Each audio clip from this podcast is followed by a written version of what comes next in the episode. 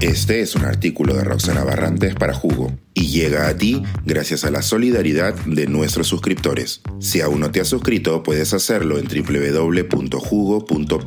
Ahora puedes suscribirte desde 3 dólares al mes.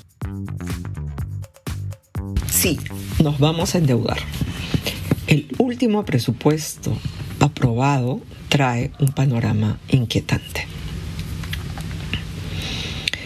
El último 30 de noviembre, fecha límite para debatir el dictamen de la ley de presupuesto público y demás leyes asociadas, el Pleno del Congreso tuvo a bien, por fin, ejercer dicha función. Y digo, tuvo a bien porque parecería que nos hizo un favor al respetar el plazo y atender las demandas de varios representantes que se preguntaban todos los días ¿para cuándo? Ha sido el preocupante colofón de un proceso de debate que ya había comenzado mal. La propuesta del presupuesto para 2024, remitida por el Poder Ejecutivo en uso de sus facultades, ya indicaba una voluntad de incremento del gasto público en 12.1% con respecto al de 2023.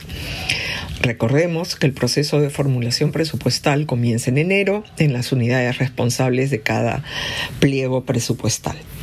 Estas reciben información del Ministerio de Economía y Finanzas sobre los topes para cada pliego entre abril y mayo. Luego, el Consejo de Ministros aprueba en agosto la propuesta consolidada que es remitida al Congreso para el debate durante la primera legislatura. Un incremento del gasto público de más de 12% en un año ya había levantado las alertas de los analistas económicos. Solo hay que comparar algunas cifras para juzgar el tamaño del estropicio. Los datos hasta julio indicaban que la inflación de 2023 cerraría alrededor del 4% y hoy sabemos que bajará hasta alrededor de 3%. Con estos datos, el crecimiento del gasto público en términos reales, tamaño de la torta, llegaría a casi 9%. Pero la torta del país este año va a decrecer será más chica. Si la torta se reduce, se reducen también los impuestos que se recaudarán el próximo año. Por eso afirmo que todo comenzó mal. ¿De dónde saldrán los recursos para financiar ese aumento del gasto público? Noten que todavía no he dicho absolutamente nada de la composición del gasto propuesto por el Ejecutivo y lo que finalmente ha sido aprobado por el Congreso. Quizá los aburra todas las semanas de diciembre con algunos escandalosos casos de cambio entre lo propuesto y lo aprobado, aunque temo que tampoco me alcanzarían las semanas del mes. Pero suspiremos y sigamos. Otro punto a recordar es que el 2023 cerrará con déficit fiscal, es decir, que se habrá gastado más de lo que ingresó como recaudación tributaria. En principio, esto no es un problema siempre que la magnitud del déficit cumpla con la denominada regla fiscal, la cual fija un tope máximo al déficit fiscal. En la historia fiscal del Perú 1980-2020, Mendoza y Anastasio indican que la regla fiscal ha sido incumplida en solo uno de cada siete años entre el 2000 y el 2018. Aquí es donde viene el meollo del problema.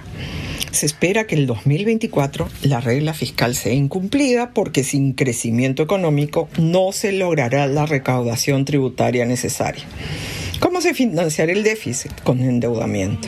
El problema que no estamos viendo es que las perspectivas de nuestra calificación crediticia se encuentran en territorio pesimista y que sobre todo su nivel es el mínimo dentro de aquellos que corresponden al grado de inversión.